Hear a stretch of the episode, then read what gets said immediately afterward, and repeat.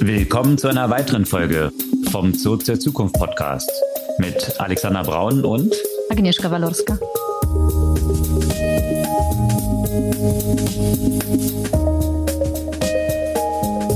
Was gab's Neues letzte Woche?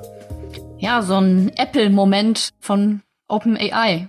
Die erste Entwicklerkonferenz und äh, gleich ein Volltreffer. Ja, das hat auf jeden Fall für sehr viele Schlagzeilen gesorgt. Und was das so für Auswirkungen hat, sowohl bei einer Reihe von Startups, die ja mit einem Fingerschnips quasi disrupted sind jetzt und ja, noch viel weiter für das Ökosystem, was sich dort rund um OpenAI entwickelt. Für große News hat auch noch AI-Pin gesorgt, dass jetzt ja die Smartphones disrupten soll. Also auch auf der anderen Seite eine hardwarebasierte Geschichte, die aber auch sehr eng mit OpenAI zusammenarbeitet.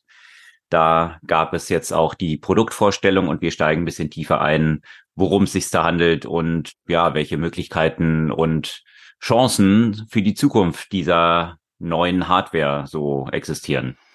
Ja, und ob das eigentlich die AI und kombiniert mit der Hardware das eigentliche neue Metaversum ist, was eigentlich eben das Metaversum sein sollte. Und da ist ja auch der Weg nicht so weit zu Meta. Und zwar haben ja sicherlich die meisten von euch, die die Meta-Produkte nutzen, auch gesehen, dass ihr aufgefordert worden seid, auszuwählen, ob ihr denn Instagram und The Blue App mit, also werbefrei mit Bezahlung oder weiterhin wie gehabt nutzen wollt. Genau, das ist die Antwort auf die Privacy Restriktionen in der EU und äh, der Versuch von Meta darum zu manövrieren, was das so bedeutet und welche Aussichten auf Erfolg dort bestehen.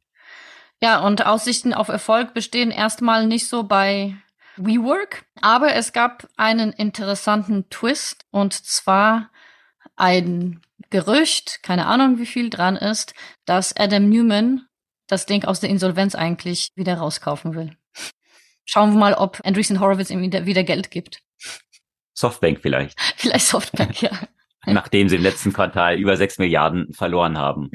Ja, das, das Spektrum der Themen heute, bevor wir einsteigen, kurz die Erinnerung. Ihr könnt uns einen großen Gefallen tun mit der Hilfe der Verbreitung unseres Podcasts und ihr seid automatisch dann immer jeden Dienstag notified mit der neuen Folge. Ihr verpasst keine neue Folge, wenn ihr auf den Folgen-Button klickt und dann jeden Dienstag ganz früh am Morgen die neueste Folge in eurem Feed erhaltet. Ja, steigen wir in die Themen ein. OpenAI Developer Event. Ich kann mich so erinnern, du dich wahrscheinlich auch noch, als das erste Developer Event von Facebook stattfand. F8, also äh, das kann ich mich noch erinnern, ich habe sogar noch ein T-Shirt hier rumliegen, das hier in Berlin auch witzigerweise stattfand. Da war Mark Zuckerberg dann hier und diese ja, ich glaube, ich glaube, nee, es war so aus. Ja, kann, kann gut sein. Auf jeden Fall lange ist her. Da war Facebook noch so eine kleinere Company und haben nicht so viele Leute drauf geschielt, was jetzt wirklich da passiert, was überhaupt so ein Developer-Event ist und F8 und hin und her. Mittlerweile sind es natürlich Riesenshows geworden, die sämtliche Big Techs irgendwie aufziehen und natürlich einen großen Impact haben aufgrund der Reichweite, die dieses Ökosystem so hat. Und jetzt die erste Developer Conference von OpenAI, die diesen Status ja innerhalb sehr, sehr kurzer Zeit eigentlich erreicht haben. Aufgrund der Verbreitung von GPT und ChatGPT mit über 100 Millionen Monthly Users. Das hat bisher noch kein Unternehmen vor ihnen erreicht. Das steht auch so ja wirklich in, in Kontrast zu sämtlichen Hype-Themen, die davor so waren, ob das jetzt Krypto war, ob das Metaverse war, dass tatsächlich so eine Anzahl von Usern generiert werden konnte in so großer Zeit, in, in, in so kurzer Zeit. Also dementsprechend schon jetzt eine extrem Breitenwirkung und was dort alles so vorgestellt wurde, hat tatsächlich das Potenzial, diese ganze Sache nochmal in ganz neue Dimensionen zu katapultieren, oder? Ja, auf jeden Fall. Lohnt sich übrigens in jedem Fall tatsächlich das Video anzugucken, gleich mit den Beispielen. Also die, die, die Keynote von, von Sam, Sam Altman habe ich mir jetzt eben reingezogen. Das, das kann ich auf jeden Fall empfehlen. Den Link können wir auch dazu posten. Und Ja, eine der natürlich spannenden Veränderungen, die letztendlich auch die Grundlage für alle andere Sachen schafft, ist die Erweiterung des Kontextfensters auf 128.000 Tokens, was etwa 100.000 Wörtern entspricht. Das war ja bisher nämlich das Problem und auch der große Nachteil von ChatGPT im Verhältnis zu zum Beispiel Anthropic. Anthropic hat als ein, als erstes Modell einfach dieses sogenannte Kontextfenster sehr groß gemacht. Das heißt, dass sehr, sehr lange Dokumente eben entsprechend interpretieren konnte. Und ja, das Interessante, das mhm. Interessante daran ist natürlich einerseits die Erweiterung, aber da gibt es eine ganz spannende Betrachtung dazu. Was man auch bei anderen Modellen gefunden hat, ist, dass wohl aber ein starker Abfall dieser Recall Rate, also wie, wie gut das Modell sich dann an bestimmte Sachen erinnern kann, so ab 73.000 Tokens einsetzt. Also sprich, wenn man mit großen Dokumenten arbeitet, ist die Empfehlung, die relevantesten Informationen am Anfang zu haben, also bevor diese 73.000 Tokens erreicht sind, weil dann danach ein ziemlicher Abfall von wirklich der ja, Präzision und, und der Recall Rate dort tatsächlich stattfindet. Also das ist noch ein, ein interessanter eine interessante Side Note, wie ich finde. Das hat man immer sehr gut gesehen an solchen Tools wie die Note Taker, die häufig eben mit so einem großen Modell gearbeitet haben. Also wir haben zum Beispiel mit so Fireflies gearbeitet. Also das sind so Tools, die sich mit ins Gespräch einloggen können und ein Transkript und eine Zusammenfassung machen. Und tatsächlich wurden ja immer sehr die Sachen priorisiert, die am Anfang des Gespräches stattgefunden haben, obwohl häufig eigentlich die relevanten Sachen, zum Beispiel so die Zusammenfassung, die nächsten Schritte, eigentlich eher am Ende des Gespräches stattfinden als am Anfang. also von daher natürlich sehr spannend, wie wie das funktionieren wird. Ich habe ich habe natürlich schon ein bisschen was getestet, weil eben diese diese Tokengröße auch erforderlich ist, um diese Möglichkeiten ja auch zu gewährleisten, die OpenAI ja auch äh, sonst nämlich angekündigt hat. Und zwar, ja, das, das größte Thema ist natürlich nicht die Tokengröße gewesen, sondern was das dann konkret bedeutet für die Nutzerinnen und Nutzer und Entwicklerinnen und Entwickler. Und zwar kann man jetzt quasi eigene Assistenten in einem sehr einfachen Weg erstellen und dem einfach sehr viele Funktionen von äh, ChatGPT äh, geben, also inklu inklusive Code Interpreter, inklusive Document Retrieval. Also das heißt, das ist das ist das Wissen aus den hochgeladenen äh, Dokumenten rauszieht und basierend darauf die Antworten gibt. Und dieses, diese Erstellung von neuen Assistenten und diese Einfachheit dieser Erstellung von diesen Assistenten, das ist, glaube ich, ein Ding, das wirklich, wie du schon vorher gesagt hast, sehr viele Startups disrupten wird, die das ja quasi schon früh erkannt haben und letztendlich basierend auf OpenAI solche Assistenten halt erstellt haben, nur noch mit sehr viel Programmierarbeit und äh, sehr viel zusätzlichen Ressourcen. Und jetzt ist es quasi fast für jeden sehr einfach innerhalb des äh, OpenAI-Ökosystems möglich. Und diesen Monat noch soll es ja quasi so eine Art Assistenten-Store geben. Im Moment, wenn man bei ChatGPT schaut, sieht man nur die Bots, die von AI selbst erstellt äh, worden sind. Aber in der Zukunft sollst du ja quasi deine Assistenten in den Store quasi selbst packen. Also du könntest eben, wir könnten ein Zurück zur Zukunft Bot, der auf unseren Podcast basiert, da reinstellen, mit dem man sich halt im Zweifel auch in der natürlichen Sprache halt unterhalten kann. Und das könnten wir den Nutzerinnen und Nutzer sowohl innerhalb des AI-Ökosystems äh, als auch in einem ganz anderen Kontext jetzt bei uns auf der Website zum Beispiel einsetzen.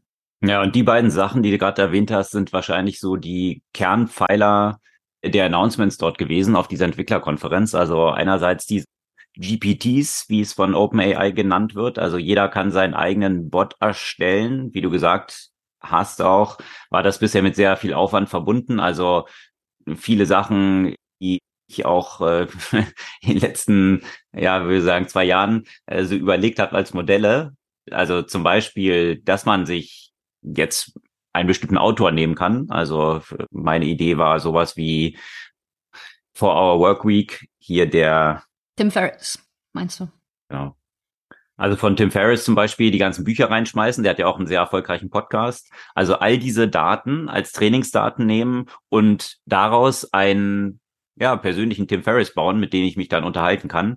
Das war so eine, eine so eine Randideen, die jetzt natürlich ganz einfach möglich sind. Also manche haben in der letzten Zeit sowas auch schon gemacht. Also Professor Galloway zum Beispiel hat jetzt seinen eigenen Professor Galloway-Bot gebaut gehabt.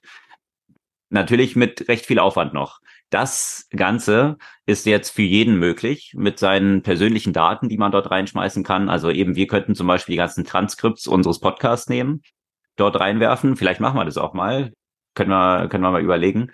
Und ja, dann könnt ihr einen Chat mit dem zurück, der, zurück zur Zukunft Bot haben und äh, zum Beispiel abfragen, wie wir bestimmte Themen rund um die Regulierung von Privacy in der EU zum Beispiel sehen. Also das wäre doch mal ein interessanter Output. Lauter solche Sachen kann dann in so eine Konversation dann äh, sich entwickeln und da sind aber natürlich auch keine Grenzen gesetzt, was man dort alles machen kann. Also ein Beispiel, was dann auch, was ich ganz interessant fand, gebracht wurde, da hat jemand, der ein sehr eifriger Twitter-User ist, eine, eine große Audience hat, hat zum Beispiel die ganzen Analytics-Daten von seinen Tweets hochgeladen verbunden mit den Tweets wiederum und hat dann den Bot gefragt, also das waren die Trainingsdaten, die noch on top dort reingeworfen wurden, hat dann einen Tweet vorformuliert und gesagt, bitte optimier mir diesen Tweet in Bezug auf der besten, besten sich über Twitter verbreiteten Formulierung und sag mir die Zeit, zu der der am besten gepostet werden sollte. Und das Ergebnis war tatsächlich wirklich faszinierend. Also wo ganz klar gesagt wurde, wie der umformuliert werden sollte, der Tweet, um, um den konziser zu machen und um 23 Uhr oder um wie viel Uhr das dann halt gepostet werden sollte, um die beste Performance dann und Reach zu haben. Also lauter solche Sachen. Da, kann, da sind natürlich keine Grenzen gesetzt, was man dort alles dann als zusätzliche Daten dort reinkippt, mhm. die dann von OpenAI entsprechend interpretiert werden und in der Konversation dann wiederum ausgespuckt werden. Also das das ist eben so die eine Sache. Die andere natürlich der App Store, der dahinter steckt, der hier natürlich sehr stark Apple entlehnt ist, wo man dann sagt, okay, wie, wie kann man richtig, richtig powerful was draus machen? Also all diese Bots, die dann entstehen, die wertvollsten dort dann dort in diesem App Store erscheinen können und auch eben die Möglichkeit zur Monetarisierung dann früher oder später bieten werden. Ende des Monats wird dieser Store die haben das schon angekündigt, ne? dass die erstmal den populärsten Apps dann auf jeden Fall einen Revenue Share anbieten werden. Genau. Und damit wird es mhm. natürlich sehr interessant, weil damit die Incentives natürlich auch entstehen, hier wirklich kreativ zu werden und mhm. diese Offenheit mit, mit diesen Möglichkeiten umzugehen und die Kreativität von diesen Nutzern hat man ja gesehen, wozu das im Ökosystem vom iPhone geführt hat und was, was dieser App Store für eine Dynamik entwickelt hat. Und das jetzt in diesen AI-Kontext gezogen, das kann natürlich super, super interessant werden und ja, bietet Riesenpotenzial und natürlich auch eine ganze Menge möglicher Konfliktpotenziale im, im, in Relation zu den existierenden App Stores auch. Mhm. Also wo du einerseits natürlich ein Apple hast, die sich dann auch fragen werden, okay, du hast jetzt irgendwie ChatGPT, die dann auch irgendwie als App vorkommen in dem Apple App Store und dem Ökosystem. Wie sieht es dann eigentlich mit der Monetarisierung aus? Also die Sachen, wenn jetzt OpenAI seinen separaten App Store aufbaut, wie, ver, wie erfolgt dann eigentlich die Verrechnung zwischen diesen unterschiedlichen Systemen? Und da ist man schon auf Kollisionskurs und potenziell auch mit dem Hauptinvestor mit Microsoft, weil Microsoft ja auch die Monetarisierung jetzt wiederum von einzelnen dieser AI-Features in ihren eigenen Applikationen dort, dort etabliert. Und das könnte natürlich schon auch so zu Konfliktpotenzial führen, weil ja Microsoft die Monetarisierung natürlich auch gern selber machen würde. Und ja, jetzt mal schauen, jetzt mit dem separaten App Store, den OpenAI dort Ende des Monats mhm. lancieren wird. Also auf jeden Fall eine extrem interessante Entwicklung mit einer extreme Dynamik, die dort zum Ausdruck kommt. Ja, und apropos Microsoft, natürlich war ja auch Satya Nadella auf der Bühne mhm. bei der Developer-Konferenz. Nicht verwunderlich. Und ja, da musste ich ja auch wirklich äh, gleich an Microsoft denken und welchen Weg sie in den letzten zehn Jahren gegangen sind. von einem Unternehmen, das, naja, so ein bisschen langweilig und nicht mehr so zeitgemäß wahrgenommen wurde. Und jetzt gerade mit OpenAI und äh, natürlich meinte Satya Nadella scherzhaft, es ging ja damit los, dass äh, OpenAI einfach paar Azure Credits äh, wollte und äh, das ist daraus geworden. Hm. Und äh, die haben sich dann natürlich schon was unter die Nägel gerissen. Und ich glaube, hm, dass wie in dem Fall, wenn wir die, die ganzen Big Techs betrachten, schon so ein, so ein Innovators-Dilemma Fall klar sehen. Und ich glaube, dass Microsoft mit OpenAI somit da sehr im Vorteil ist. Dadurch, dass AI quasi als separate Company gestartet ist und weiterhin natürlich unabhängig ist und nicht zu Microsoft gehört äh, und lediglich äh, letztendlich über Partnerschaften, auch wenn die Integration natürlich tiefer und tiefer werden, dieses, dieses Wissen und diese Innovation Microsoft zur Verfügung stellt, weil wenn man sich jetzt äh, die anderen anschaut, ne, also natürlich Google versucht danach zu ziehen und man muss sagen, dass äh, auch Google und ihre generativen Funktionen gerade in diesem ganzen Entwicklerumfeld, was alles sonst auf Google Cloud gemacht werden kann, hat ja auch bestimmte Vorteile. Aber sie müssen da schnell nachziehen, gerade was du die Nutzerfreundlichkeit von eben Erstellung von solchen Anwendungen, weil die ist bei Google auch äh, bei weitem nicht dort, wie die neuen Möglichkeiten, die OpenAI jetzt hier präsentiert hat. Und äh, geschweige denn die anderen, die, die da gefühlt noch ein Stückchen weiter dahinter sind. Ne, also Amazon versucht da natürlich auch nachzuziehen. Und ja, und viele fragen sich natürlich, was macht, was macht Apple? Hm. Apple hat tatsächlich in der letzten Zeit ja auch mal das Wort AI verwendet. Also mittlerweile ist sogar Apple auf diesen äh, Zug aufgesprungen. Und ja, also definitiv ein, eine Neuverteilung eines Ökosystems, was dort ansteht in, in diesem Kontext. Und die Disruption von einer Menge existierenden Player, wir haben ja auch schon häufiger diskutiert, auf welcher Basis dann der Wettbewerb eigentlich stattfinden wird. Und da gibt's ja unterschiedlichste Ebenen. Du hast irgendwie die Foundational Models, die dahinter liegen. Du hast dann die, die Application Layer, also das, was zum Nutzer das Interface eigentlich ist. Und dann dazwischen auch viele Wrapper. Also das sind sogenannte Applikationen, die dann entwickelt wurden, die über eine API eben einerseits OpenAI nutzen, aber dann das vielleicht kombinieren mit anderen Aspekten. Also sprich solche Sachen wie ich kann PDF hochladen und dann eine Konversation darüber führen, über die Inhalte und eine Analyse dessen. Das ist jetzt eben auch originär einfach Teil von dem, was OpenAI anbietet. Also ein Großteil von lauter Startups, die so entstanden sind in der letzten Zeit, sind jetzt wirklich mit einem Fingerschnips einfach obsolet.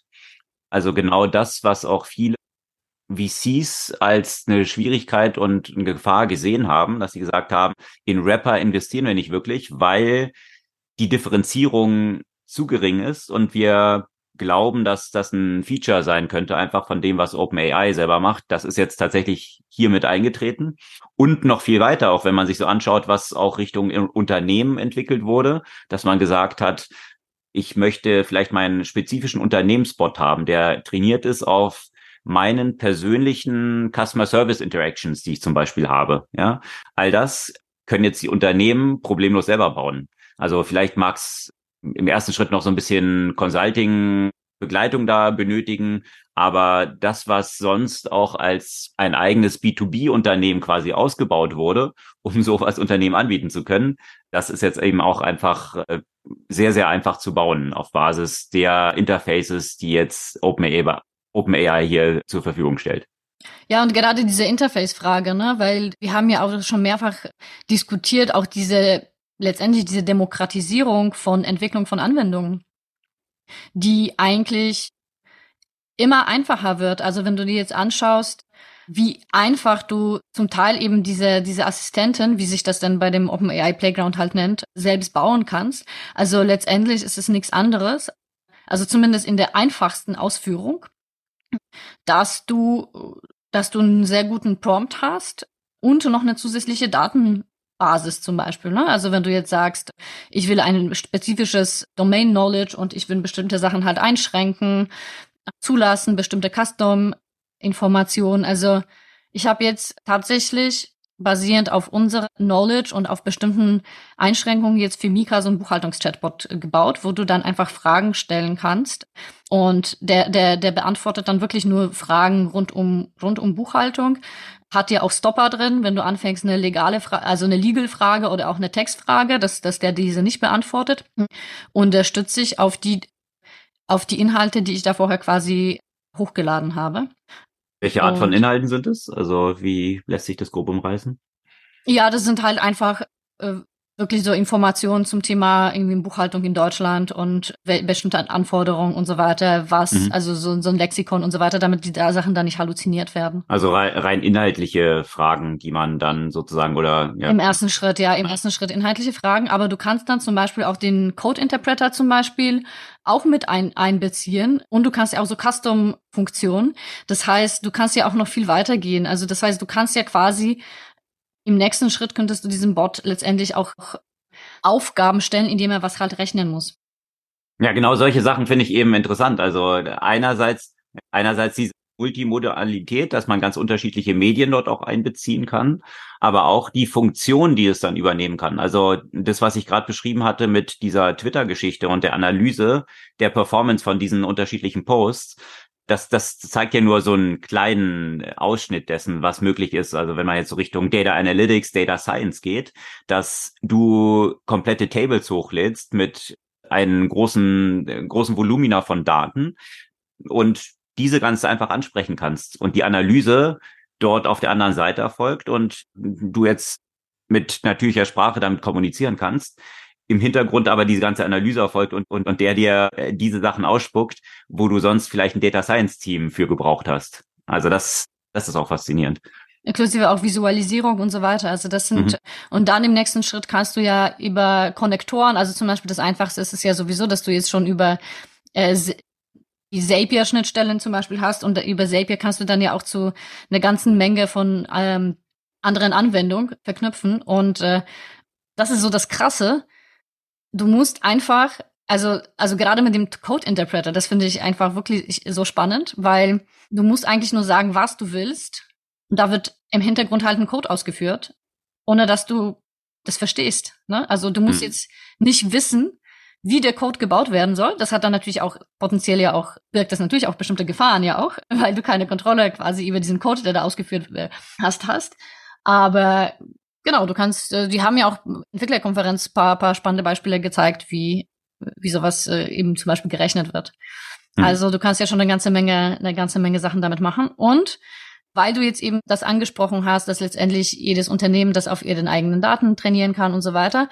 Auch AI hat jetzt das angekündigt, was die anderen Player letztendlich auch äh, nach und nach angekündigt haben, dass du als API oder Corporate-Kunde auch einen Schutz äh, vor Copyright-Klagen bekommst von, von OpenAI. Okay, also da mussten sie eben nachziehen, was die anderen ja sowieso ja. jetzt schon als den Industriestandard etabliert haben, damit Unternehmen eben nicht Gefahr laufen, verklagt zu werden aufgrund irgendwelcher Copyright-Infringements-Geschichten, die in diesen Trainingsdaten, die dann wiederum OpenAI im Hintergrund verwendet hat, stecken könnten. Also mhm. das ist mittlerweile so ein, ja, soll man sagen, ein Hygienefaktor geworden, ohne den eigentlich diese Modelle nicht mehr antreten können, weil das jetzt entsprechend etabliert ist und Unternehmen hier natürlich die Absicherung haben wollen. Aber ich finde es faszinierend, also wie tief das tatsächlich reingeht. Du musst nicht mehr wissen, was im Hintergrund passiert. Also in dieser Analyse, Data Science, all, all diese Themen, Code Interpreter, äh, das finde ich schon extrem äh, faszinierend und extrem mächtig weil dort ganze Funktionen, die bisher im Unternehmen aufgebaut werden mussten, an Kompetenz und zwar an knapper Kompetenz. Also das sind ja in der Regel Bereiche, wo ja Experten und Expertinnen nicht so üppig gesät sind. Also das sind halt Jobs, die sehr hoch bezahlt sind und wo schwer an qualifiziertes Personal zu kommen ist, die in gewisser Weise automatisiert werden können. Und das ist natürlich jetzt so Step by Step, muss man noch schauen, wie gut und, und so weiter. Aber viele Sachen sind da schon sehr überzeugend, die, die man dort sehen kann. Und interessanterweise ist auch eine erste Analyse jetzt erschienen. Das verlinken wir natürlich auch in den Show Notes. Ein Research Paper dazu, was sich damit beschäftigt hat, den Job-Impact davon schon zu betrachten. Und im ersten Schritt hat man ja sich angeschaut, okay, White-Color-Work, also diese klassischen Sachen, die damit verbunden sind, Daten reinzufüttern, also Hochladen und Retrieval von Data. Also sind noch sehr Basisfunktionalitäten. Jetzt geht's aber ja mit solchen Beispielen, wie wir genannt haben, wesentlich weiter. Also wo wirklich auch äh, komplexere Tätigkeiten, die sehr sophistizierte Jobbeschreibungen haben, automatisiert werden. Und tatsächlich das Resultat dieses Research ist, dass sie eine Jobplattform betrachtet haben, wo solche solche Freelancer-Work quasi ausgeschrieben ist. Und mit dem Release von GPT ist das um zweieinhalb Prozent zurückgegangen, die Anzahl der dort ausgeschriebenen Jobs. Und um über 50 und über fünf Prozent tatsächlich auch eine ganze Reihe von diesen Tätigkeiten. Also das verlinkt mir gerne, wenn ihr da noch bisschen tiefer einsteigen wollt, aber es ist schon mal eine erste Indikation, wie sich diese Modelle auch auf die Wissensarbeit eben auswirken, tatsächlich. Ja, und trotzdem wirst du sicherlich, also Leute brauchen, die, die diese Modelle natürlich in das Kontext der Unternehmen halt reinbringen, ja. Also wird jetzt auch nicht alles auf Knopfdruck passieren, ja auch vor allem wohl wissend, in welchen Silos Unternehmensdaten sich zum Beispiel auch befinden und ne, also und und wie du die ja quasi miteinander zusammenbringst und äh, und so weiter. Also es ist jetzt auch nicht so, dass auf auf einmal gar nichts von diesen Positionen halt notwendig wird, weil das Entscheidende und das ist halt das, was ich eigentlich sehr spannend finde.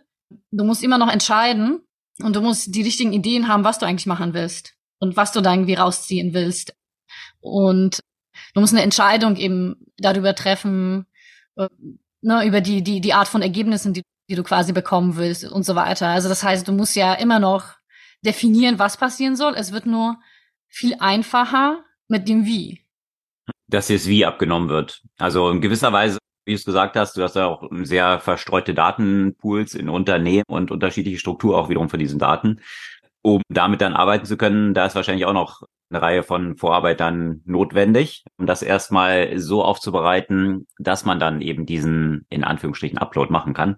Aber also von daher wird es wahrscheinlich noch eine Reihe von Consultants dort brauchen, auch wenn wahrscheinlich ganze Reihe von anderen Feldern von Consultants, wo sie bisher so unterwegs waren, hier tatsächlich disrupted werden.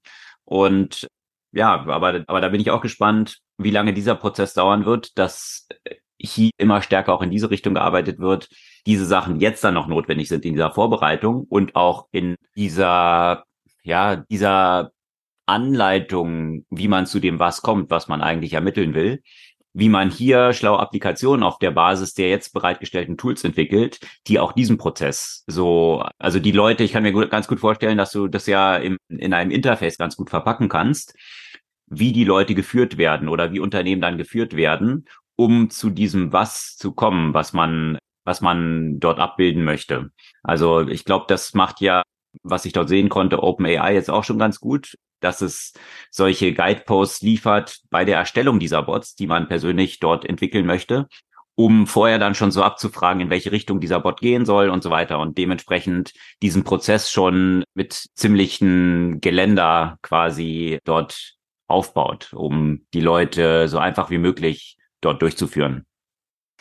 Und nochmal ist auf diese Startups, die ja jetzt irgendwie alle sterben werden, sozusagen darauf basierend zu kommen. Also ja, ich glaube, so Startups, die einfach nur, wie gesagt, eine letztendlich nur bisschen zusätzliche Informationen zu ChatGPT hinzugefügt haben oder zusätzliche Funktionen zu ChatGPT hinzugefügt haben, für die wird es wahrscheinlich wenig Nutzen geben.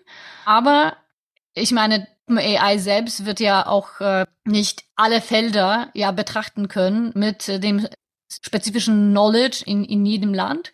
Und ich glaube, wenn du als Startup sehr spezialisiert bist auf eine, auf eine bestimmte Domain, dann hast du ja weiterhin durchaus eine, nicht nur eine Existenzberechtigung, sondern du kannst damit dein Modell ja deutlich verbessern, plus sich natürlich selbst in diesem OpenAI-Ökosystem halt positionieren weil gerade bei, bei irgendwelchen Spezialthemen, äh, wirst du als Nutzer oder Nutzerin äh, sicherlich auch eine weiterhin eine eine Anwendung nutzen wollen, die dich speziell in diesem Kontext äh, berät, wo du ja auch wahrscheinlich höhere Zuverlässigkeit darüber hast, dass die Antworten oder die Ergebnisse dann korrekt sind, dadurch, dass du einfach viel mehr und viel spezifischere Datengrundlage dafür hast. Ne, jetzt sei es Finance, sei es vielleicht Legal-Themen, sei es alles, alles, was, was sagen wir mal, noch, noch wirklich noch eine zusätzliche proprietäre Knowledge Base zum Beispiel erfordert. Mhm.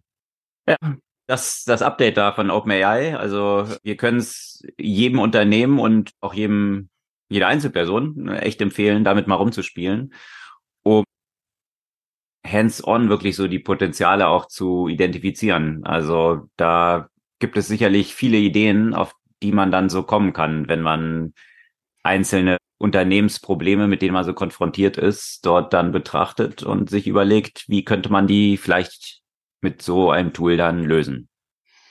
Ja, und bei dem Thema stellt sich dann natürlich immer noch die Frage, was heißt es dann grundsätzlich in der Zukunft für unsere Interaktion mit der Technologie? Wir sind jetzt ja immer näher einem so einem Conversational Interface, OpenAI ist ja auch nachgezogen mit wirklich Voice Interface. Also das heißt, dass du das nicht nur eintippen musst, sondern ja auch rein sprechen und ja auch wieder das Gesprochene zurückbekommst.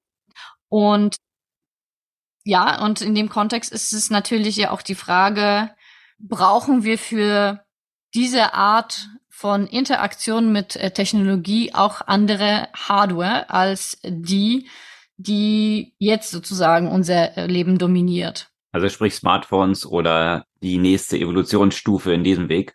Und da hatten wir ja auch schon ein paar Mal von berichtet, AI-Pin, also von dem Unternehmen Humane. Das ist von zwei recht prominenten Apple-Angestellten dort äh, initiiert worden. Und die haben mittlerweile ein Team von 80, 90 Leuten da auch von Apple mitgenommen und haben zwischenzeitlich 230 Millionen eingesammelt gehabt, um ein neues Produkt, eine neue Hardware zu bauen, die quasi Smartphones ablösen soll. Also Sie sprechen da von diesen typischen S-Curves in Technology und jetzt gibt's eben das Smartphone 2007. Apple hat's iPhone vorgestellt, eben schon seit 16 Jahren. Und ihre Hypothese ist, dass wir jetzt auf der nächsten Evolutionsstufe, also einer neuen S-Curve eigentlich angekommen sind, in der es notwendig wird, diese aus ihrer Perspektive veraltete Hardware jetzt abzulösen mit etwas, was zeitgemäß ist. Und ja, diese Wette haben sie vor ein paar Jahren angetreten, hatten damals zunächst mit Mark Benioff, dem Gründer von Salesforce, gesprochen, hatten so zwei unterschiedliche Konzepte vorgestellt. Das eine war, glaube ich, so ein Health Device, das andere war eben das, was sie jetzt eben entwickelt haben. Und Mark Benioff ist auf das total angesprungen und war auch der Erste, der dort eine ganze Menge Geld reingesteckt hat. In der Zwischenzeit sind aber auch andere Größen dann 2020, zum Beispiel Sam Altman, auch mit eingestiegen, hat die Series A dort mit angeführt.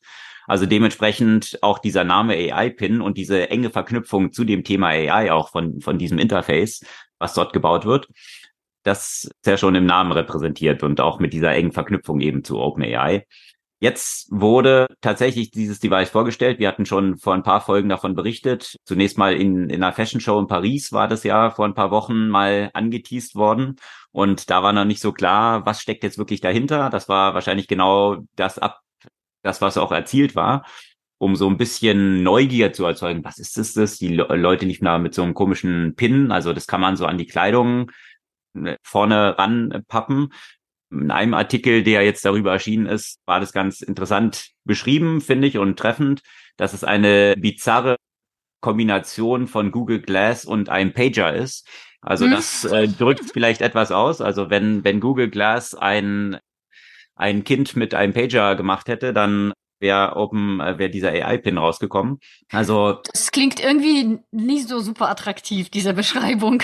Nee, der Artikel ist etwas, hat etwas kritisch diese ganze Geschichte betrachtet. Ich habe äh, zunächst mal, ich weiß nicht, ob du das Promo-Video, was die beiden, die Gründerin und der Gründer dazu gemacht hat, ich, ich fand es, also wir posten es auch in Show Notes, könnt ihr euch selber mal ein, anschauen. Äh, es hat eben so ein bisschen versucht, so Apple-y zu sein, also so ein Apple-Produkt-Launch-Video, war aber, finde ich, komplett einschläfernd. Und, und die beiden, die Gründerin und der Gründer, die es da vorgestellt haben, ich weiß nicht, ob die, ob die jetzt irgendwie seit drei Monaten nicht mehr geschlafen haben oder was auch immer, oder ob die grundsätzlich so emotionslos unterwegs sind.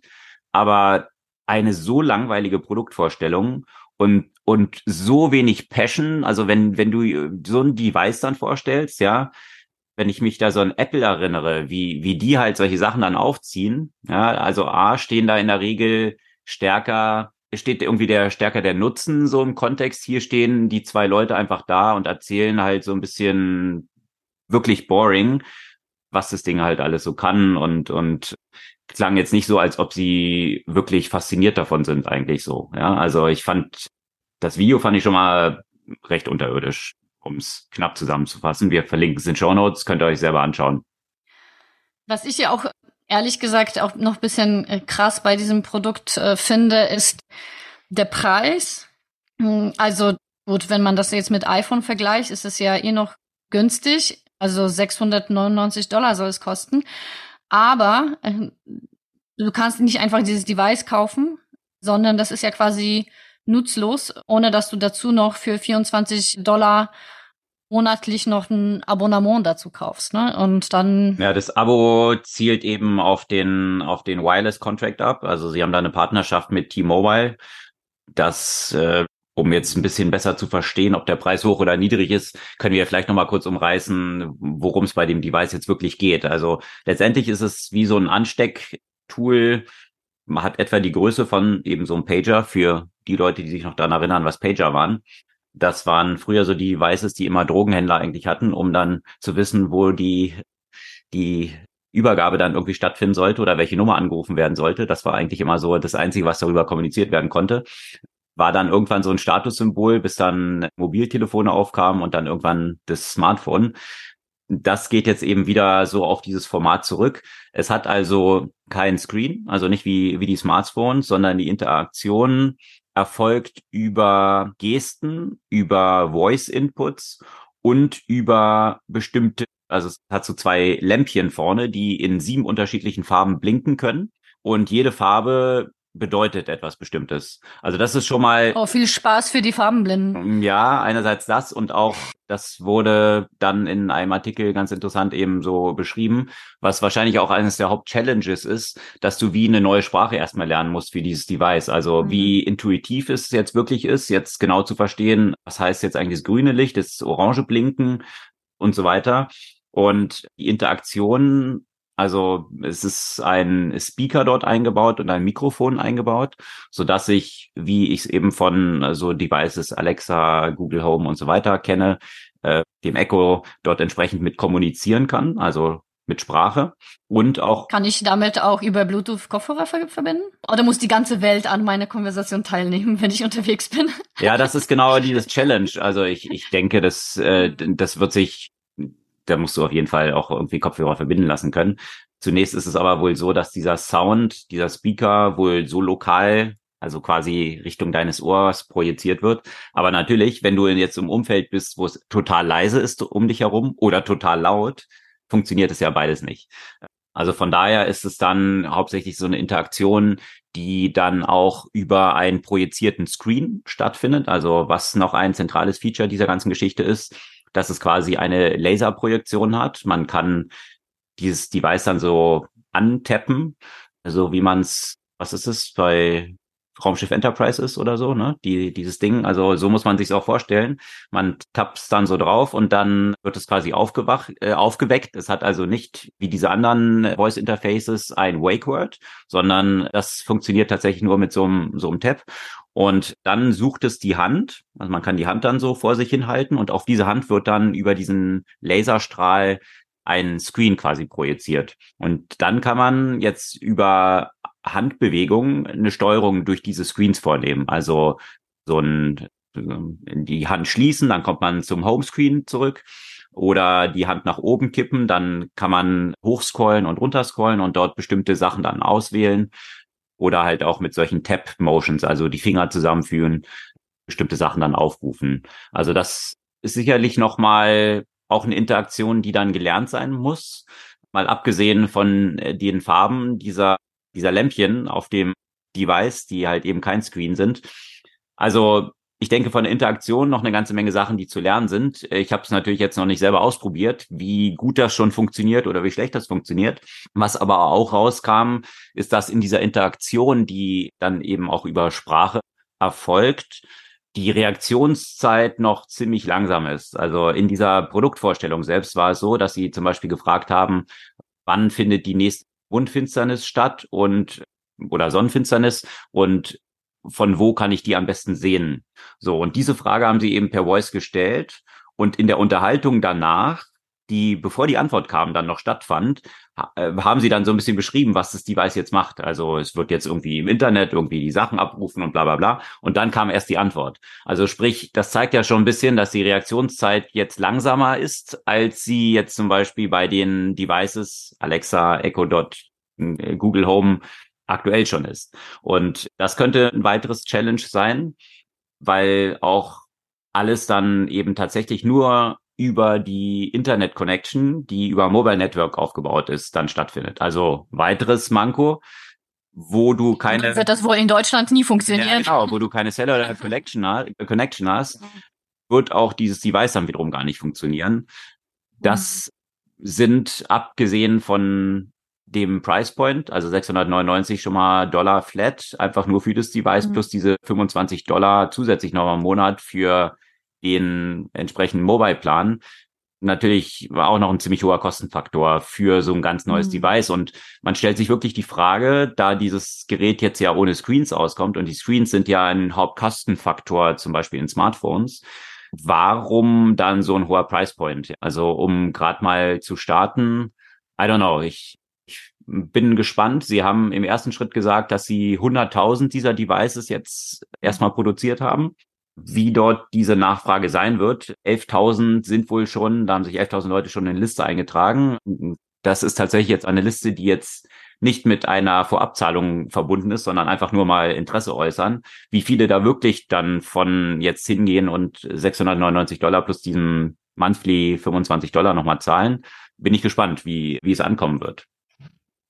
Naja, vor allem, weil das im Moment, also das, das wird jetzt kein Gerät sein, das dein Mobilgerät äh, ersetzen kann. Das ist im ersten Schritt, ehrlich gesagt, nur eine spielerische.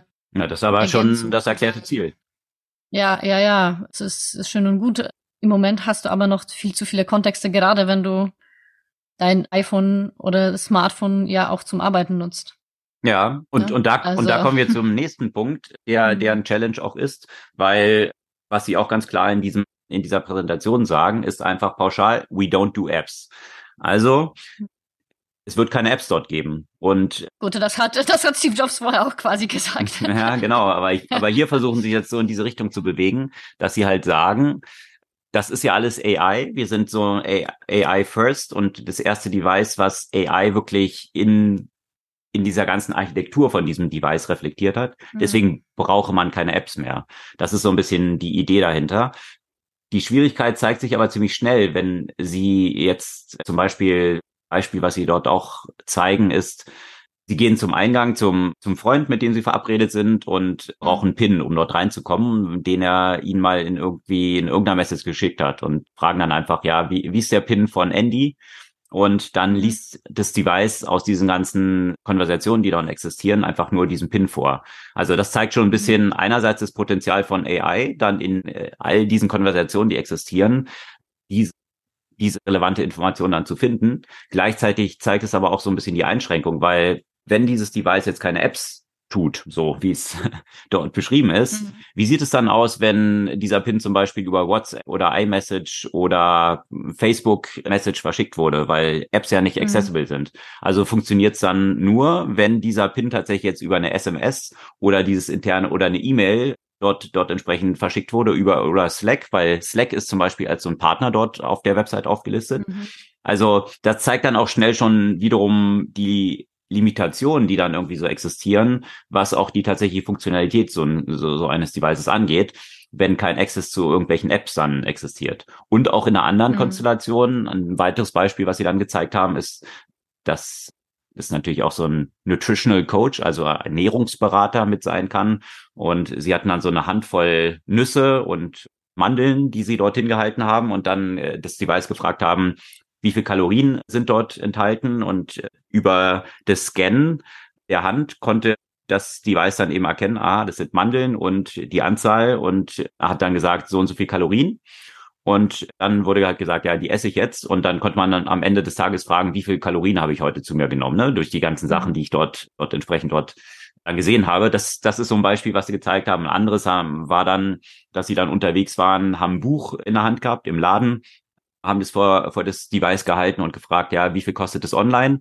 Haben dann entsprechend Price Point zu 28 Dollar gesagt bekommen und dann gesagt, ja, bitte kaufen. So. Das war schon die, das Ende der Interaktion. Jetzt weiß man aber nicht, was findet im Hintergrund wirklich statt. Also kaufen wo, mhm. kaufen was. Mhm. Also, weil ich. Kaufen womit? Ja, genau. Und ich, ich weiß jetzt nicht, was hat es jetzt wirklich erkannt? Hat es jetzt irgendwie mhm. ein Quadrat erkannt? Was 28 Dollar kostet, hat es wirklich jetzt als Buch erkannt. Wenn Buch, dann welches Buch? Ist es jetzt irgendwie gebraucht? Ist es Hardcover? Mhm. Ist es Paperback? Also es sind halt sehr viel, sehr viel Level, die eigentlich noch notwendig sind dahinter. Und die Hypothese ist jetzt, ich kann mich einfach komplett auf diese AI verlassen und dann wird schon das machen, was ich hoffe, dass es macht. Aber da habe ich noch eine ganze Reihe von Fragen, was dort tatsächlich dann im Hintergrund stattfindet und wie funktionabel das Ganze dann tatsächlich auch schon ist auf dieser Ebene. Hm. Ja, für mich ist aber auch als eine der Key Challenges, also ja, da bin ich ja wahrscheinlich auch nicht so der typische Nutzer, weil ich denke, vielen wird es das nicht stören. Aber dieses die ganze Zeit labern und hören müssen.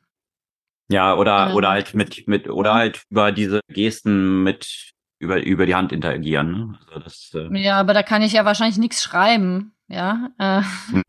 also da kann ich wahrscheinlich, habe ich ja auch nur limitierte Anzahl von Interaktionen und gerade wenn ich jetzt zum Beispiel unterwegs bin und ein Hörbuch höre oder einfach mal unterwegs bin und gar nichts hören will, das ist zum Teil so viel schneller. Mhm. Also die, ne, also immer die Frage des Kontextes. Äh, häufig ist eine Interaktion über eine, ein User Interface oder auch über Text, das ich lese, viel, viel schneller als diese Audio-Interface, mhm. ja. Ja, und wenn du jetzt gerade sagst, Hörbücher hören, da sind wir halt schon bei dem nächsten Punkt, der eben auch aus dieser Einschränkung We don't do apps damit mhm. einhergeht, ja, weil du musst dich ja dann darauf verlassen, dass sie zufällig dann eine Partnerschaft irgendwie mit diesem Unternehmen haben, was jetzt zum Beispiel diese mhm. Hörbücher anbietet. Also dieses Beispiel mhm. jetzt Musik darauf hören. Sie haben jetzt eben eine Partnerschaft mit Tidal, also ein mhm. Service, der 0 bis zwei Prozent Market Share hat, ja. Und mhm. das ist dann der Musikservice, den du haben musst, um jetzt Musik mit diesem Device zu hören. Also das zeigt eben sehr schnell auch die starke Limitierung, die damit einhergeht, dass jetzt diese Company selber quasi auswählt, weil sie keine Apps irgendwie dort ermöglicht, dass sie dann die Auswahl für dich trifft, mit welchen Apps du eigentlich nur interagieren kannst. Und mhm. ich weiß nicht, ob das ein erstrebenswertes für die meisten Nutzer ist. Also natürlich verstehe die Hypothese, die sie haben. Also im Idealfall soll alles einfach perfekt in funktionieren. Das ist der nächste Schritt eigentlich in dieser Entwicklung, dass ich mir als Nutzer überhaupt keine Gedanken mehr machen muss, sondern ich muss jetzt nicht dieses Tool auswählen, äh, was ich hoffe, dass das Beste ist, aber ich muss mich dann gleichzeitig darauf verlassen, dass eigentlich diese Company Humane dann das Tool auswählt, was das Beste ist und irgendwie die AI so gut funktioniert schon, dass es tatsächlich die Interaktion dann wählt, die ich auch jetzt wählen würde, ja. Und I don't know, das stellt aktuell für mich in meiner Vorstellung noch eine ganze Menge Limitierung da, die, die ich mhm. ungern eingehen würde. Mhm. Und ein weiterer Faktor, deswegen auch diese Geschichte, Kreuzung von Google Glass mit einem Pager. Es hat natürlich auch eine Kamera vorne. Also klar, sonst könnte es ja auch äh, solche Sachen nicht ablesen, wenn ich jetzt irgendwelche Nüsse in meiner Hand habe oder was auch immer. Und diese Kamera ist natürlich auch so ein Privacy-Thema. Ja, also wir haben ja schon mit Google Glass gesehen, dass das nicht gerade gut ankam, dass Leute rumliefen und ähm, ständig alle von der Kamera adressiert wurden und dann diese Leute als Glassholes bezeichnet wurden. Jetzt hat man eine Front-Facing-Kamera, die eigentlich alles aufnimmt, wenn sie eben aktiviert ist Und dann wird natürlich gesagt, ja, ja, aber wir haben ja daran gedacht. Also Default ist nicht, dass diese Kamera läuft. Sie wird dann eingeschaltet, kann von dem Nutzer entsprechend eingeschaltet werden. Und dann gibt's eben dieses Trust Light, was dann leuchtet, ja.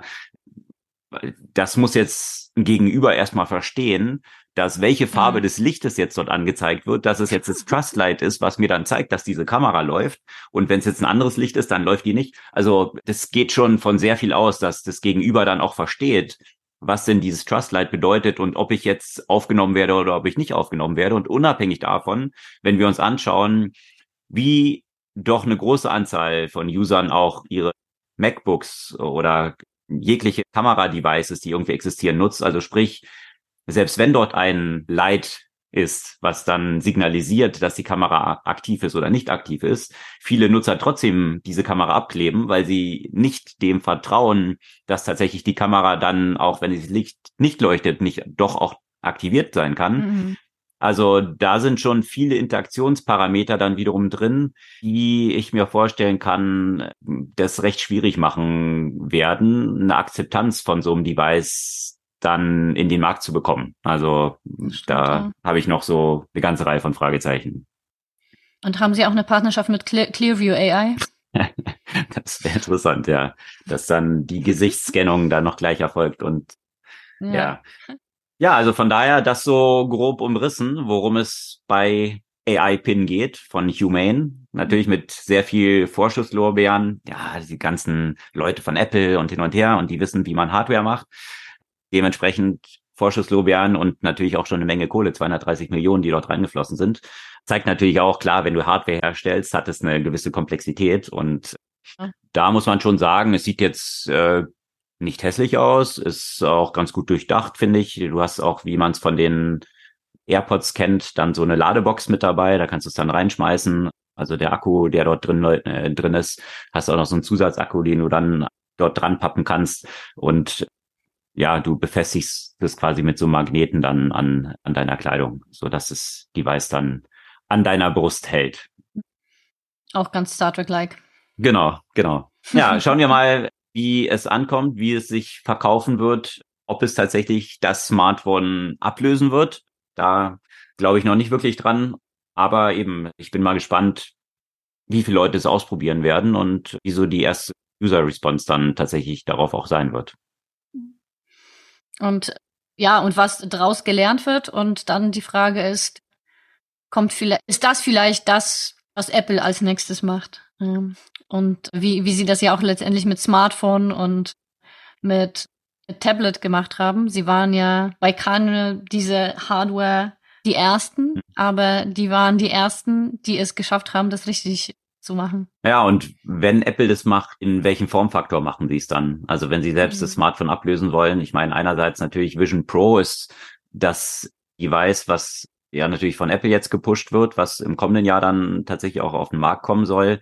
Natürlich noch ein sehr clunky Device, was man auf dem Kopf trägt, sicherlich nicht was zum draußen rumlaufen, also vielleicht maximal im Flugzeug. Das war ja auch so ein Use Case, den sie mhm. gezeigt haben, dass man dort dann sitzen kann und, und seine Filme schaut aber sicherlich nicht etwas, womit man auf der Straße rumläuft. Meta wiederum geht ja mhm. mehr in diese Richtung, dass sie in dem Formfaktor einer Ray-Ban-Brille so viel schon in äh, diesen Rahmen jetzt packen können, dass es fast wie eine normale Sonnenbrille aussieht und vom Formfaktor dann natürlich schon sehr nah rankommt, um so eine Augmented Reality auch dann tatsächlich zu ermöglichen.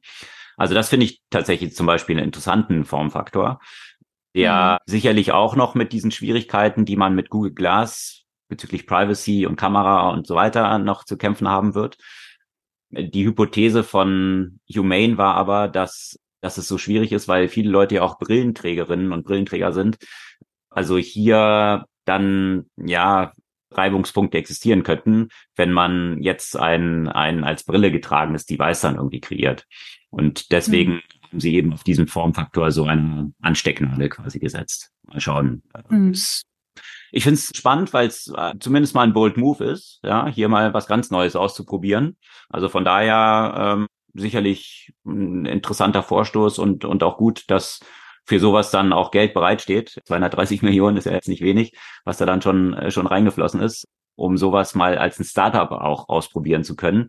Und nicht nur immer sich auf die Big Techs verlassen zu müssen, mit der nächsten Iteration rauszukommen, weil in der Regel die echten Innovationen dann doch von Startups kommen. Und ich denke, OpenAI ist ein gutes Beispiel dafür, dass viele Sachen, die bei Google in-house schon hätten entwickelt werden können, aus vielen Gründen, die dann ja. so Innovators Dilemma sind und und auch existierende Geschäftsmodelle dann eben von von diesen Companies eben gerade nicht kommen, sondern wiederum von mhm. von neuen Playern kommen müssen, die innovativer dann wiederum sind. Mhm. Ja. Ja, und wo du schon eben Meta erwähnt hast, äh, mhm. da ist dir ja äh, vermutlich auch aufgefallen. Ich bin dann auf Instagram äh, gegangen und das erste, was mir dort begegnet war, war die Frage, möchte ich jetzt äh, für Meta bezahlen? Hm, genau, genau. Und ich fand, da hatten wir auch schon von berichtet, was da der Hintergrund ist. Ja, die Privacy Regulations, die jetzt in der EU herrschen und paar Gerichtsverfahren, die ja dann angestrengt worden waren.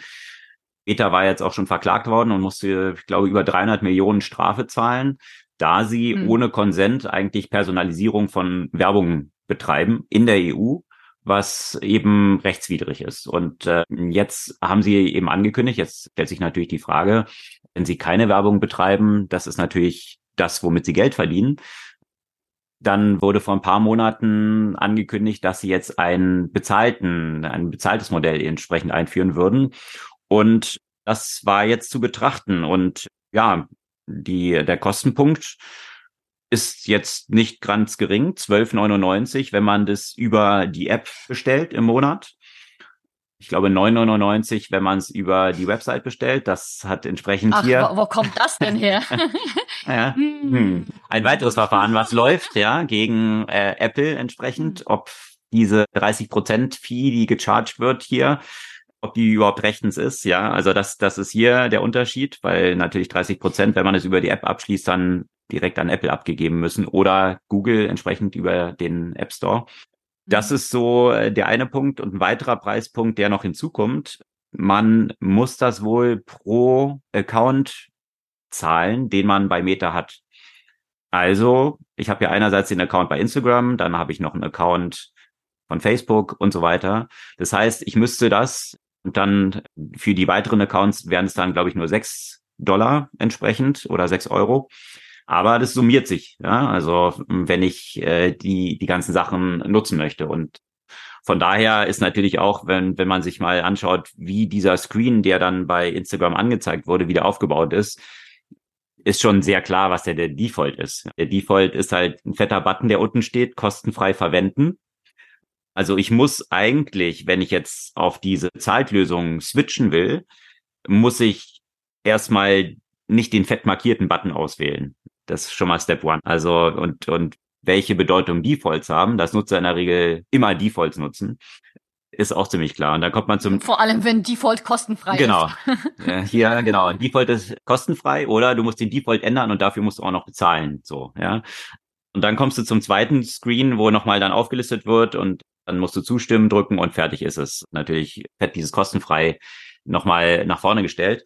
Und ich denke, Meta ist hier einen ganz smarten Weg gegangen. Also einen smarten Weg gegangen der Gestalt, dass sie ja eigentlich die Regulierungen, die jetzt in der EU existiert, ähnlich obsolet machen, wie es diese ganzen Wegklick-Screens, die man auf, äh, auf Webseiten jetzt bezüglich Cookies bekommt, wo auch der Default ist, halt Cookies akzeptieren. Und wahrscheinlich 99 Prozent der Leute Cookies akzeptieren klicken, weil alles andere kein Default ist und noch schwieriger ist. Also das heißt, jetzt wahrscheinlich ein stattlicher Millionenbetrag jeden Tag an volkswirtschaftlicher Produktivität damit drauf geht, dass man irgendwelche Screens wegklickt, ohne dass de facto eigentlich wirklich eine Veränderung dann eingetreten ist in, in dem Privacy oder der Privacy, die, die Nutzer dann wirklich haben. Also ich sehe es hier, wird es wahrscheinlich ähnlich sein. Jetzt klickt man halt es einmal weg und dann wird Meta sagen können, zur EU, ja, guck mal, die ganzen Leute wollen ja eigentlich personalisierte Werbung haben. Und de facto wird der Outcome am Ende der gleiche sein, wie es ohne diese Regulierung gewesen wäre. Die Leute lassen sich halt tracken und bezahlen halt entweder mit ihren Daten oder eben mit Geld. Und in der Regel Default ist halt Richtung Daten. Und dementsprechend ist diese ganze Regulierung eigentlich wiederum ausgehebelt. Also deswegen es ist wahrscheinlich auch, werden diese Privacy Advocates, die das halt vorangetrieben haben, jetzt von diesem Vorgehen von Meta natürlich auf die Barrikaden gehen, weil jetzt die Auswahl besteht eben, Zahl mit Daten oder Zahl direkt.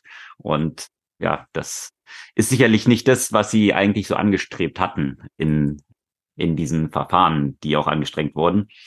Und wird jetzt auch noch be zu betrachten sein, ob diese Regelung, die Facebook jetzt hier gewählt hat, tatsächlich durch die Courts durchkommt wiederum, weil äh, das ist eben auch das Problem, was wir jetzt aktuell haben, dass die Grundlage dieser Regelung, die jetzt da etabliert wurde, ja auch nur ein Gerichtsentscheid war und nicht wirklich regulatorische Aktionen. Und in diesem Gerichtsentscheid gab es eine Passage, die eben formulierte, dass man necessary, also notwendige Möglichkeiten und eine appropriate fee, also eine angemessene Fee dort erheben könnte. Das war quasi das Hintertürchen, was in einem Gerichtsentscheid Meta gelassen wurde, den Meta jetzt entsprechend so interpretiert hat. Aber mal schauen, ob es durch weitere Court Cases, die sicherlich jetzt auch wiederum dagegen gehen wird, ob es da entsprechend durchkommt. Und äh, ja, Frage ist, was ist eine angemessene Fee? Exakt, exakt. Das ist Und auch. Könnte man sagen, dass das, weil das ist ja schon ein heftiger Kostenpunkt einfach dafür, dass du jetzt nicht deine Daten abgibst. Absolut. Das wären dann, ja, ah. 120 im Jahr oder 155 on mobile. Das ist schon die Frage. Ähm, ich denke, das werden sehr, sehr wenige Nutzer nur wählen, weil die Hypothese ist, die, die Leute, die Probleme haben, damit ihre Daten abzugeben, also entweder haben die der Plattform sowieso schon den Rücken gekehrt, weil sie eben keine Lust haben, ihre Daten dort entsprechend zu teilen. Also die jetzt noch drauf sind auf der Plattform, die sind diejenigen, die eigentlich auch kein Problem haben, ihre Daten zu teilen und nicht dafür zahlen werden. Also von daher am Ende des Tages, ich wäre überrascht, wenn die Anzahl der kostpflichtigen Abonnenten über ein Prozent liegen würde. Also da wäre ich schon sehr überrascht. De facto wäre es tatsächlich, äh, ich habe da so eine Analyse zugelesen, das, was Meta jetzt pro Nutzer bezahlt verdienen würde, wäre tatsächlich höher als das, was sie pro, mit Werbung pro Nutzer verdienen. Also der APU, also der die Average Fee, die sie jetzt über, über Werbung pro Nutzer verdienen in Europa, ist pro Quartal aktuell bei etwa 19 Dollar im Quartal. Also Subscription Paid wäre jetzt ja dann bei 29,97 Euro pro Quartal. Das heißt, äh, ja, eigentlich würde Facebook das könnte eine gute verdienen. Integration. Äh, es wäre dann natürlich eine gute Indikation dafür, was angemessen ist, ne? Ja, müsste sich eigentlich, wahrscheinlich irgendwo dazwischen bewegen. Ja. bin ich sehr gespannt, wann es erste Statistiken gibt. Ich glaube, ein Prozent, äh, das ist schon sehr hoch. Ja, ich, sehr hoch, ja. ja. Ich glaube, das wird eher so im Promillenbereich ja, sich befinden. Absolut.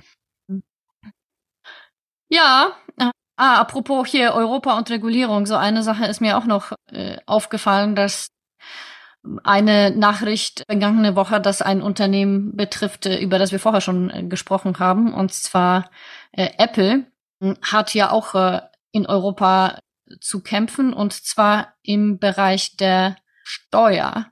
Und zwar, so wie es jetzt aussieht, müssen sie elf Milliarden, weil es ja die Guardian ist, die darüber berichtet, in British Pounds mhm. ausgerechnet. Das sind dann 13 Milliarden Euro, die sie noch in Europa zahlen müssen an Steuern. Und das geht schon seit zehn Jahren äh, hin und her, wie viel Apple eigentlich äh, Steuer in Europa schuldet. Und da äh, scheint es dem Ende zu kommen und das sieht eben für Apple nicht, nicht ganz so positiv aus. Ja, das Faszinierende ist aber an dem Tag, als diese News rauskam, ist die Aktie von Apple trotzdem ein paar Prozent gestiegen. Also das hat überhaupt keinen Impact. Also diese, hm. äh, diese, diese paar Milliarden was das so ein Drop in the Bucket für Apple ist. Ich meine, die machen pro Quartal, machen sie 90 Milliarden an Umsatz. Mhm.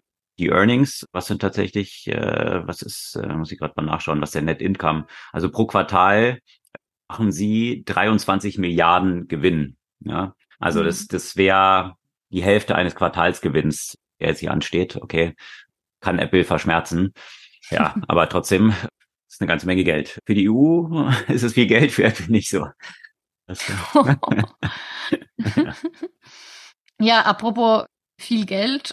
die ganze Valuation von WeWork war ja nur das Vierfache davon, was Apple jetzt an Steuer zahlen musste und das zwar zu Peak. Mittlerweile tendiert ja die Bewertung gegen Null, äh, nach der eben die Insolvenz angemeldet werden musste. Und ein interessanter Twist in dieser Geschichte ist eine, ein Gerücht, eine Theorie, dass wohl Adam Newman, also der Typ, der den Laden hier eigentlich gegründet Der einzige, hat, der einzige, der Geld verdient hat mit WeWork. Genau, und der einzige, der damit Geld verdient hat. Vielleicht noch irgendwelche frühe Angels, die dann ihre Anteile verkauft haben. Ich weiß gar nicht, haben eigentlich Andreessen Horowitz damit eigentlich sogar Geld gemacht, weil sie ja auch früh genug drin waren und dann rausgegangen sind? Ich weiß sind es nicht. Sind sie rausgegangen? Ich weiß nicht, ob sie da Secondaries verkauft haben. Ich, Keine ähm, Ahnung, ja. Hm. Das, das wäre vielleicht der einzige Grund, der mir einfallen würde dafür, dass sie wieder in Adam Newman investiert haben, in sein neues Startup. Aber egal. Hm, ja, ich und, weiß einen weiteren Grund. zu demonstrieren, dass sie halt crazy Founders haben wollen. Also dass, dass alle, die wirklich mhm. crazy und think big dann bei Andreessen Horwitz anklopfen, weil sie wirklich hinter den Gründern stehen, sozusagen. Das ist ja immer mhm. auch so diese, diese Nummer, die, die ein VC natürlich irgendwie transportieren muss. Crazy gleich Asshole? ich weiß es nicht in dem Fall.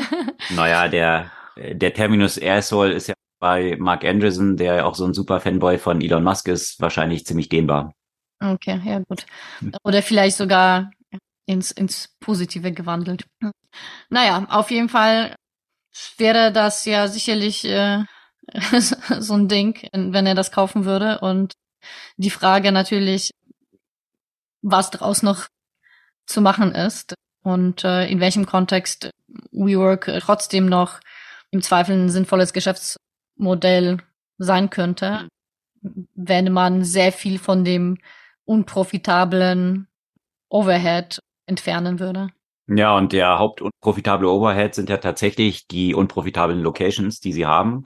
Also das Modell, nochmal kurz zu beschreiben, was, was hinter WeWork steckt, ist ja, dass sie langfristige Mietverträge eingehen, dementsprechend große Flächen, teilweise ganze Gebäude, entsprechend ihren Vermietern abnehmen, langfristig, damit entsprechend günstigere Mieten dann bekommen und dann kurzfristig in kleine Einheiten aufgeteilt, das dann weiter vermieten. Das funktioniert natürlich oder kann ganz gut funktionieren in einem bestimmten Markt, wo diese Flächen attraktiv sind und bietet aber natürlich auch ein großes Risiko. Wenn ich diese einzelnen Flächen dann nicht vermietet bekomme und diese Tenants, die, die, die Mieter eben nur kurzfristig gebunden sind und auch schnell wieder raus können, diese Flexibilität hat WeWork eben nicht, weil sie an diese langfristigen Verträge mit den Immobilieneignern gebunden sind.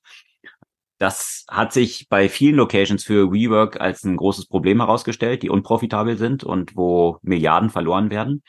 Und das bietet natürlich jetzt die Chance, durch die Insolvenz, die jetzt dort angemeldet wurde, aus diesen Verträgen rauszukommen. Und von daher hm, könnte sich ja schon eine Option bieten, dass man jetzt das reduziert auf Flächen, die anscheinend ganz gut funktionieren. Oder sogar, und das wurde ja auch von Professor Galloway mal diskutiert, dass vielleicht so ein Franchise-Modell ganz gut funktionieren könnte. Also, dass man jetzt nicht selbst als WeWork all diese Flächen selbst betreibt, sondern dass man vielleicht diese Property Owner hat, die von, von der Marke WeWork profitieren können. Ich meine, WeWork ist ja eine weltweit etablierte Marke, die durchaus ja auch einen gewissen positive Ausstrahlungswirkung hat, zumindest für Mieterinnen und Mieter. Also man hat irgendwie so sein Barista Coffee und hin und her und diese ganze ganz nett ausgestattete Locations. Also das hat ja schon eine gewisse Anziehungskraft. Also ich würde schon sagen, dass dass hier ein gewisser Wert ja schon geschaffen wurde, der sich vielleicht in einem anderen Modell, wo eben nicht diese fixe Bindung in langfristige Mietverträge mit einem hohen Kostenfaktor von, von der Seite von WeWork dann getragen wird, durchaus als ein Geschäftsmodell vielleicht funktionieren könnte. Ja, schauen wir mal.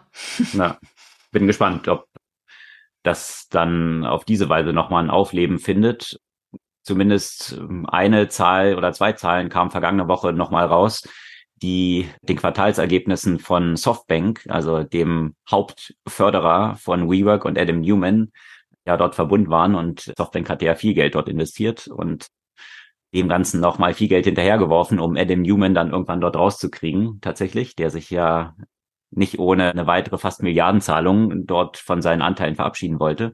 Und ja, da kamen jetzt die Zahlen raus, die Quartalsergebnisse von Softbank und die waren tatsächlich desaströs. Sechseinhalb Milliarden hat man verloren im letzten Quartal, hat unter anderem auch mhm. damit zu tun mit WeWork natürlich die Abschreibung, die jetzt dort stattgefunden hat. Und es ist auch rausgekommen, dass man ein paar Wochen, bevor jetzt tatsächlich die Insolvenz angemeldet wurde, nochmal anderthalb Milliarden an Schuldner gezahlt hat. Also an einige Investmentbanken. An die hat Softbank auch nochmal anderthalb Milliarden jetzt vor ein paar Wochen überwiesen für Schulden, die WeWork dort hatte. Also sicherlich nicht das Glamour-Piece für Masayoshi-san.